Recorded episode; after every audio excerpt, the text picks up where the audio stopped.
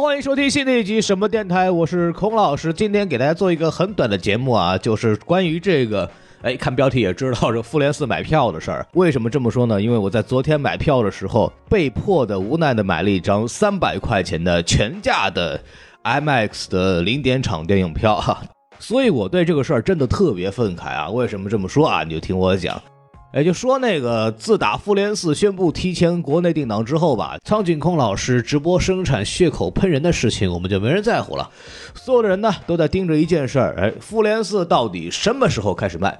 更准确的说呢，就是零点场到底什么时候开始卖？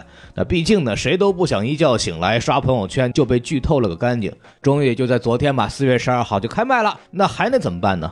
漫威迷啊，集体撒丫子呗！各大影院也是卯足了劲儿，准备收割这茬长了十一年的韭菜。就在我写这期稿子的时候，朋友圈的迪士尼小伙伴已经发出了预售过亿的海报。二三线城市那个票价平常上六十多费劲儿，如今是纷纷过百。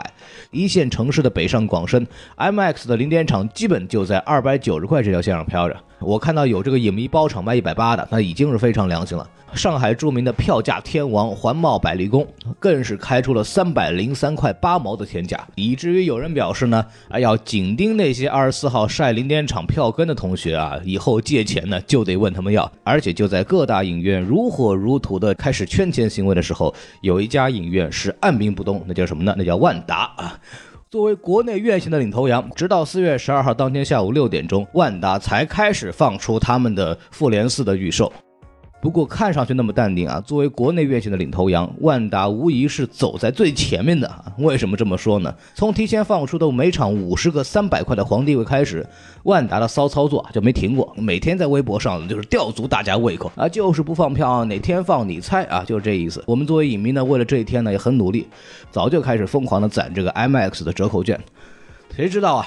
这魔高一尺，道高一丈，就在周一，这些为了兑换券啊，什么加四十买 MX 啊，什么七十块钱折扣买 MX 啊，这些券的上头啊，多了一行小字儿：如遇限价影片《复仇者联盟四：终局之战》，请恕无法使用。那怎么办？还得买啊！谁让万达的 MX 设备好影厅多啊？我还特意为了这个事儿专门充值了万达的至尊卡，我也换了一堆券啊，因为有的券也是可以用的。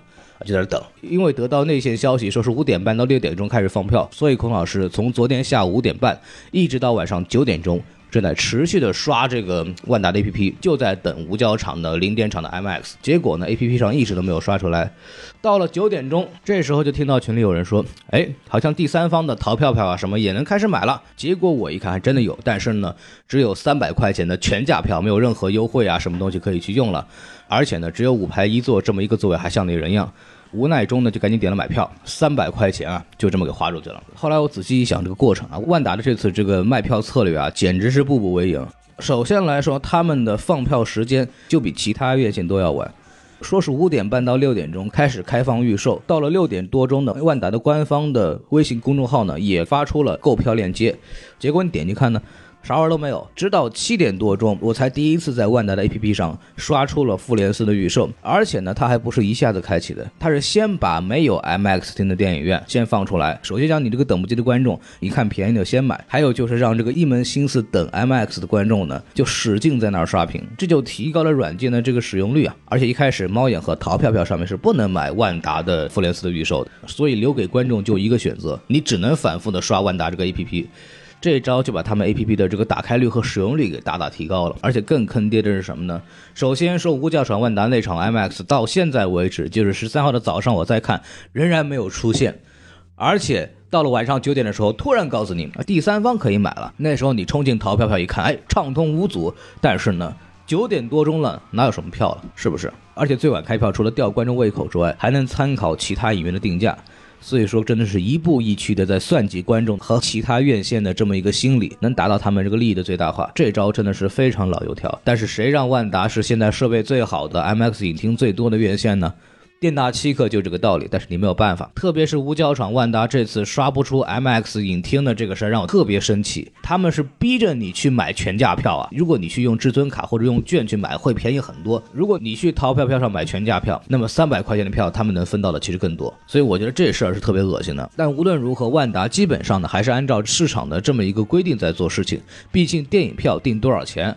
那还是影院自己说了算，他们是有自主权的。但是更恶心的还在后头啊。这就不是万达的事儿了。我还在很多群里面听说啊，有些影院呢，把这个中间的皇帝位给锁住，然后呢卖给黄牛，然后让黄牛在闲鱼上卖天价，卖出来之后呢，影院和黄牛可以对半劈。为什么我知道有这个套路？很多演唱会呢，其实就这么干的。还有一种情况是，票先卖出去之后呢，通知观众说因为技术问题必须得给您退票。结果观众拿到钱之后再买的时候发现票价给涨了，这里就不得不说万达是聪明的，他们就故意把这个时间压到最后，这样呢就能找。到一个票价的相对最高点，而且不用做这么恶心的操作，不得不说，人家还是老油条。不过这都属于在违法的边缘的疯狂试探了。当然，很多人也会说：“哎呀，你们这帮影迷啊，那就是惯着票房的，谁让你们要买这个零点场什么首映礼呢？你就像我们要乖乖的去看这个之后放的，不就挺好的？票价也比较正常吗？”那我就要说，我们作为影迷看我们想看的电影的一个首映礼，想第一时间看。一点错没有，很正常啊！你们作为院线方，作为票务系统，应该给我们提供一个正常的、合理的购票环境。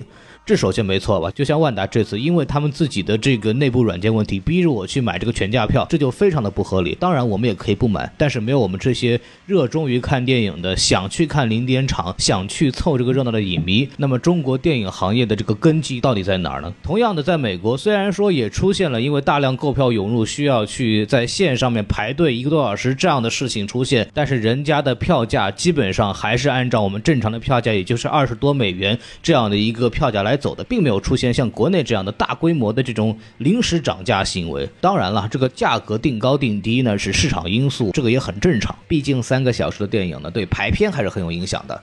但是院线合起伙来想尽办法占影迷便宜的做法，确实是非常败好感。你说这事儿也没招啊？你说杀人放火强奸这事儿，你能定罪的那叫犯罪。这次电影院线割韭菜这个做法呢，我们顶多把它归为行为不端，道德上谴责一下也拿他没办法。不过说起行为不端这事儿呢，最近有一位歌手叫李志的啊。好像就因为行为不端啊，就整个消失了，音乐也给下架了。一想到下架呢，我又想起了昨天刚刚以内容调整为理由被下架的奇异博士的节目了。这么大的院线，行为不端他没事儿啊，只是一个歌手一个播客，所谓的行为不端呢，就能遭受到这样这样的待遇。我还能说什么呢？我只能相信这个世界会慢慢慢慢慢慢变好吧。而且我补一句啊。就在我录节目的档口，我已经看到百丽宫内场的三百零三块八毛的票已经涨到了四百六十四。哎呀，闲鱼上呢还要卖到五千的，怎么说呢？官方黄牛啊，惹不起啊！好，今天就聊这么多，感谢大家听我的白话。欢迎大家关注我们的微信公众号 S M F M 二零一六，关注我们的微信公众号呢，就能够进入我们的微信粉丝群，以及我们还有这个 B 站的账号叫什么电台孔老师。大家想看视频版的，我们可以去 B 站上找到我们。然后我们今天就说到这儿，我们下期节目再见，拜拜。